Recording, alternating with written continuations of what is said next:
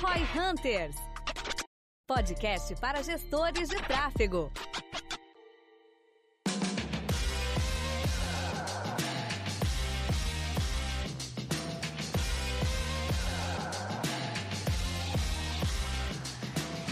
Analisar então hoje no Roy Hunters um pouquinho diferente, tá uma pauta quente aqui. Como que foi o resultado desse trimestre, Denner, ou do último mês? Desse último trimestre aí de 2020, do segundo trimestre, no caso de 2020, da Via Varejo, né? Números que pareciam muito interessantes de primeiro momento, mas a gente começou a analisar um pouco e tem algumas visões que a gente quer passar pro público aí. Na prática aqui, comecei a ver o relatório, tava discutindo aqui, a gente resolveu gravar para falar. Na capa do relatório segundo trimestre, então, né, 12 de agosto, foi publicado aqui via Varejo SA, um GMV total de 7.3 bi e o GMV do online 5.1 bi, né, um crescimento 311%, 70% de participação do canal online, um crescimento exponencial dos números de usuários no app, lá 1.5 milhões em junho de 2019 para 15 milhões em junho de 2020, bizarramente maior, uh, lucro líquido de 65 milhões no período, reversão de prejuízo de 162 milhões, aqui onde a coisa começa a ficar um pouco nebulosa, 35% de margem bruta, margem EBITDA de 10% e encerramento do trimestre com caixa de 7.4 bilhões. Parece bonito por essa capa aí, mas a priori não é bem assim, né, João? É, tipo, isso é uma coisa muito importante quando a gente vai analisar a empresa, né? Você tem basicamente duas formas de analisar as coisas numa empresa listada: operacional e contábil. É, operacional é o que a sua operação realmente gerou de resultado. E o contábil é, teoricamente, aquilo que você reporta, né, com base nas leis contábeis do país. O Brasil já é um negócio chamado IFRS. E a Via Varejo deu esse resultado lindo aí, o lucro, 65 milhões, revertendo prejuízo. No contábil.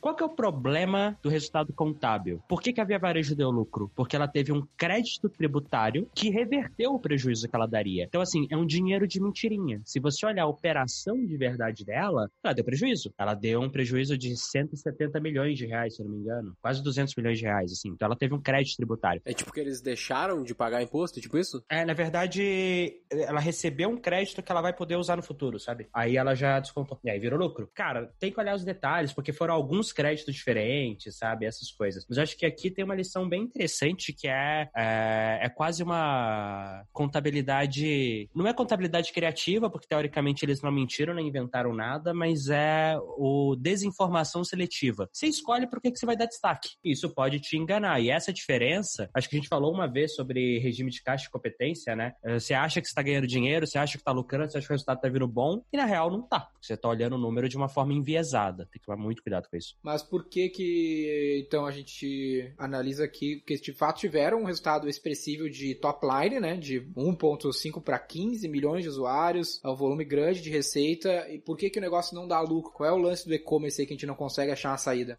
Cara, no caso da Via Varejo especificamente, vamos comparar com o Mercado Livre. As pessoas uh, olham, olharam o resultado do Mercado Livre que deu lucro operacional. Falou, ah, então os e-commerce, essas coisas vão tudo vem bombando. Só que a Via Varejo, ela não é um e-commerce puro. Ela é uma empresa de varejo físico e que tem o e-commerce como uma das sua, dos seus canais. Então ela tem uma estrutura de custo muito grande. Ela tem uma estrutura de custo de estoque, ela tem a estrutura de custo das lojas físicas, que por mais que elas estejam fechadas e eles renegociaram e postergaram pagamento, não sei o quê, cara, ele teve que pagar muito funcionário, ele teve que pagar parte dos aluguéis, porque eles não pararam todos, e assim por diante, né? Gestão de estoque é complicado. Até o processo de vendas, né? Eu lembro que saiu uma matéria, acho que o BTG falou, olha o tanto que cresceu os acessos. E eu fui analisar a fundo o crescimento de acessos deles, e muito daquilo vem de acesso pago, né? Era busca paga no Google. Então até o SG&A, né? O custo de venda deles também aumenta, não só de mercadoria vendida. Então você vai, acaba tendo, né? Tudo isso. E é aquilo, cara. O e-commerce cresceu pra caramba, só que na hora que você olha o resultado total do negócio, o e-commerce crescer muito não adiantou, porque você ainda tinha um custo fixo da estrutura física dela ali batendo, né? Irrelevante no negócio. Mas então, será que o prejuízo veio por causa desse custo fixo muito alto das operações offline? Mas se é que sem as operações offline ela não faria esse resultado no online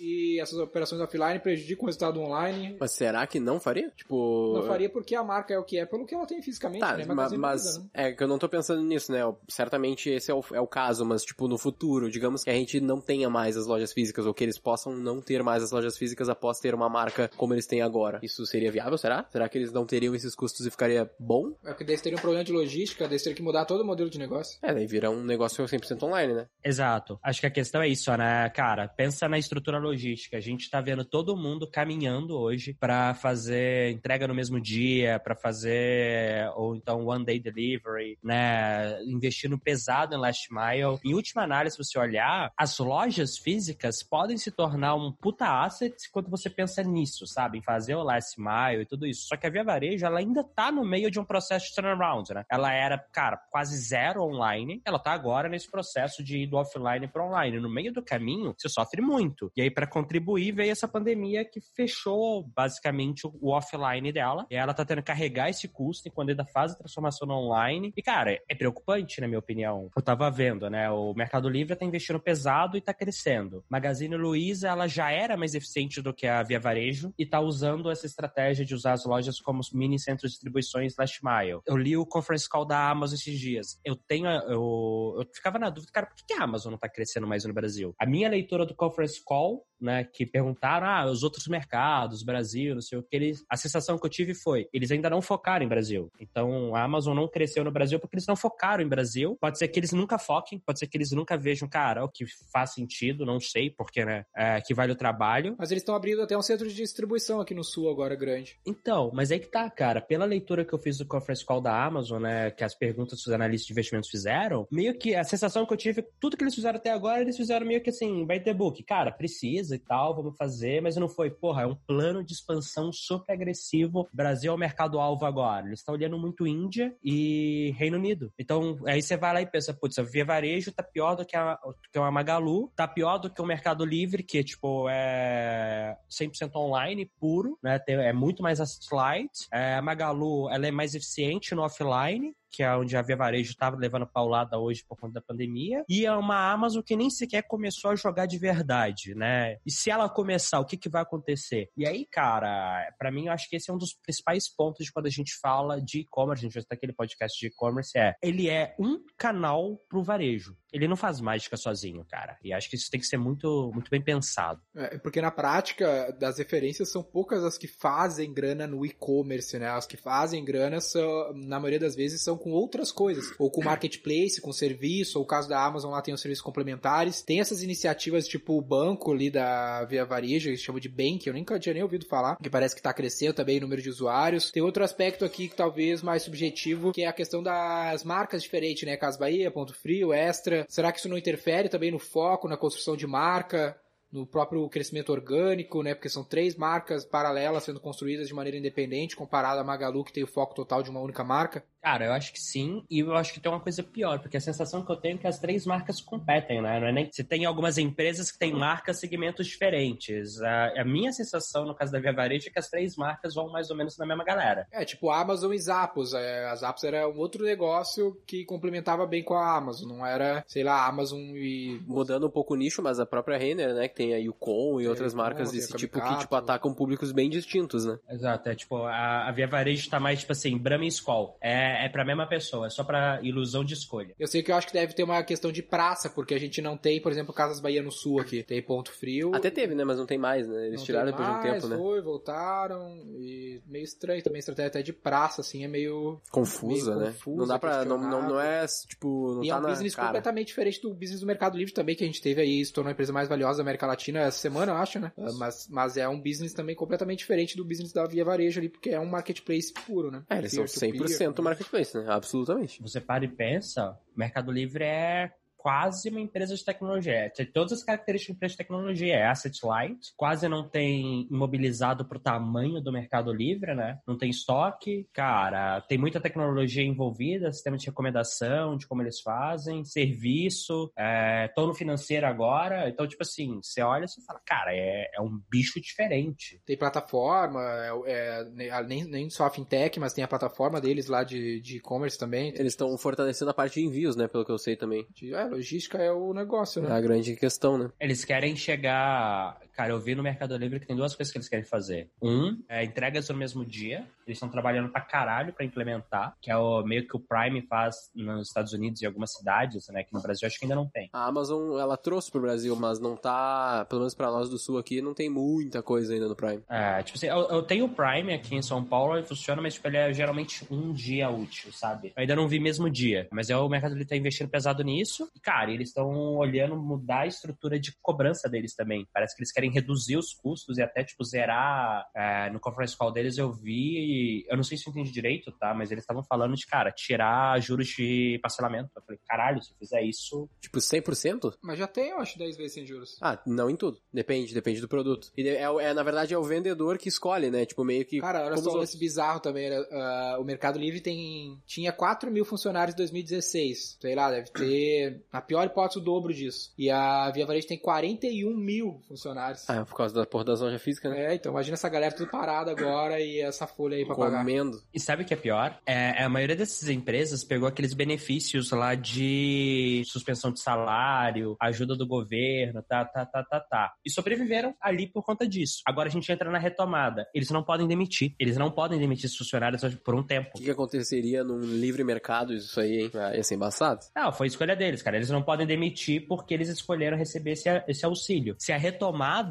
ou eles estiverem mal posicionados ou demorar mais do que eles esperavam, vão levar uma paulada maior no terceiro tri do que uma no segundo. Porque no segundo eles tiveram uma ajuda para reduzir salário, essas coisas, né? No terceiro não vai ter. O Mercado Livre, que pelo que eu tô vendo, ele fez tipo 7 bi de dólar no terceiro trimestre e o- os caras fizeram fez 7 bi de real com 41 mil funcionários, os caras fizeram 7 bi de dólares com, com sei lá, 8 mil 8, funcionários. 10, que seja. Volume de vezes. Tá, mas o, mas o Mercado Livre, pode ser uma pergunta idiota, mas a gente tá analisando o faturamento que foi pro Mercado Livre, né? É, não é tipo o GMV. faturamento da plataforma. Ah, Não, GMV. é a Ah, mesma tá. coisa. GMV, na- no caso da Via Varejo, GMV no caso da- Obviamente, o Mercado Livre deve ficar com uma cota bem menor disso, É, mas tem um tipo, Tipo, o que, que eu tô tentando ver? Tipo, 16, a eficiência, tipo, por funcionário é muito maior, cara. É bizarramente mais eficiente, né? é que é peer-to-peer é peer-to-peer total, né? E daí tem essa vantagem. O Mercado Pago faz toda a diferença no jogo, né? Pra caralho. Cara, até a Amazon viu isso. No Brasil ainda não é tão forte, mas nos Estados Unidos eles já fazem financiamento pros vendedores, caralhada toda de coisa que o Mercado Livre tá começando a fazer também. É que, meu, o, o game de e-commerce, de fato, é muito dominado pelo Mercado Livre. Eu tava falando que eu comprei uma câmera na Logitech e os caras não me entregaram. E aí eu me fudi pra conseguir recuperar o dinheiro, né? Aquele serviço de merda que a gente tem nos e-commerce normalmente. E aí eu tava falando que eu descumpri minha lei do e-commerce, porque eu só compro o Mercado Livre. Porque o Mercado Livre é barbada, deu ruim, meu, em um dia tá na tua conta ali, tu faz outra compra, tu consegue avaliar o cara. E aí outros e-commerces independentes é roleta russa. Pode ser bom, pode ser ruim a experiência. Então eles conseguiram de fato criar um. Eles devem ter um LTV muito bom. Nunca cheguei a olhar, mas deve ter, porque eu compro pra caralho, eu sou um mercado.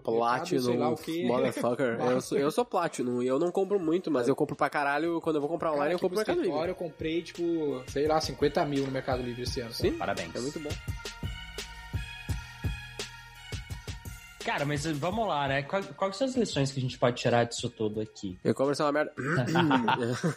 Cara, acho que a primeira é: e-commerce não é mágica. É o lance do crediário que a gente tava falando. O crediário que é o grande trunfo desses caras, a gente não pode usar o crediário no e-commerce. É, teoricamente dá pra usar, eles só não colocaram. Até onde eu sei, não tem o crediário, né? Não, não, eu, eu acho que não tem. Não tem como, mas, mas a nível de tecnologia não deve ser impossível de implementar, tá ligado? É que no online o risco de fraude aumenta muito pra essas coisas, né? Mas é aí que tá, o negócio dos caras é esse, velho. Mas no físico é o que dá dinheiro pros caras, entendeu? A gente É isso e empréstimo. gênero co- que fatura um bi por ano e o negócio é o crediário. Se não for o crediário, não, não, não tem receita. Sim, é muito. O LTV é Esses muito negócios gigante. são o Netflix da geladeira, eles vivem da prestação de geladeira, entendeu? É, tipo, TV em 25 vezes. Gente Pra até, caralho. até tem aqui, ó, cartões Casas Bahia no site, mas acho que não dá pra pagar no site com isso. Não, aí que tá. Eu acho que esse é que tem o cartão. Esse o nosso cliente ele tem, tem o cartão, mas até onde eu sei não existe o cartão de verdade, é só o próprio crediário. Ah, mas no caso deles, até onde eu sei, tu tem isso. Tipo, Americanas, tu pode comprar no cartão Americanas. Aí tu ganha desconto, mais parcelamento, tipo 15 vezes e tal. No site. No site. É, isso é verdade, isso eu vi agora, que a hora que tu falou, eu lembrei. Mas na, no, da, na Via Varejo, não. Hum, não sei. Não costumo. Comprar na Casa Bahia. Não costumo comprar na Casa Bahia. Acho que eu Nunca comprei, nunca comprei online na Casa Bahia, eu acho.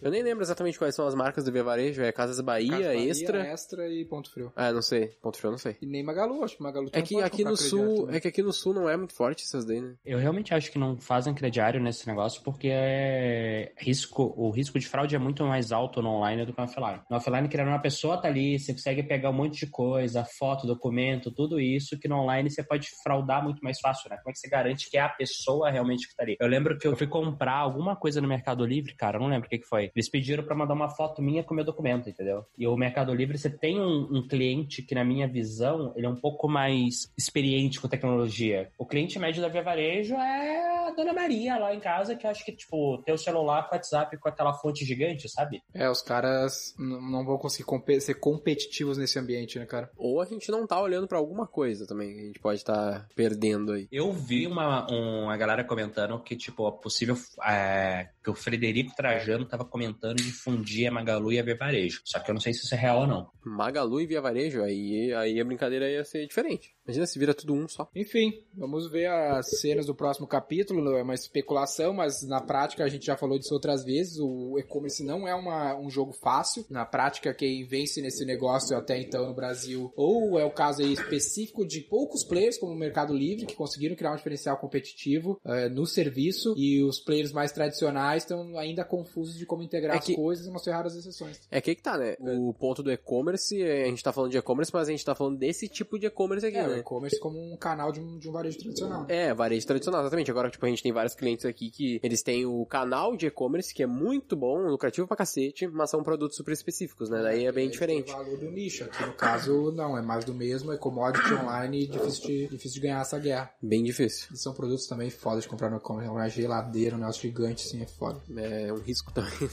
Imagina devolver a porra da geladeira aqui mão do caralho.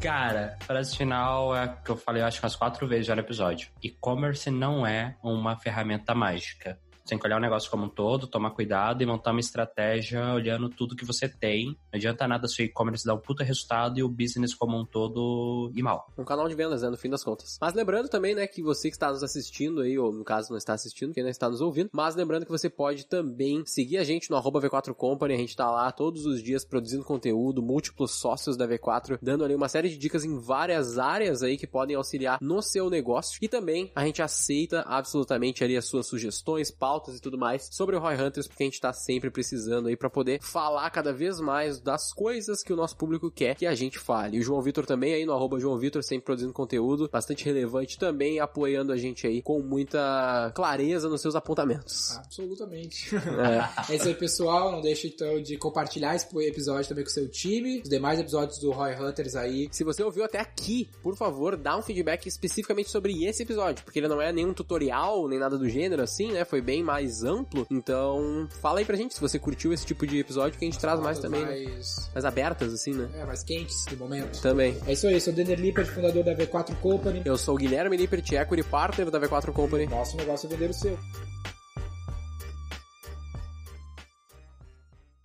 Para saber mais sobre como a V4 pode ajudar o seu negócio, ou você que é profissional de marketing digital e quer saber como ser nosso parceiro, acesse v4company.com e saiba mais.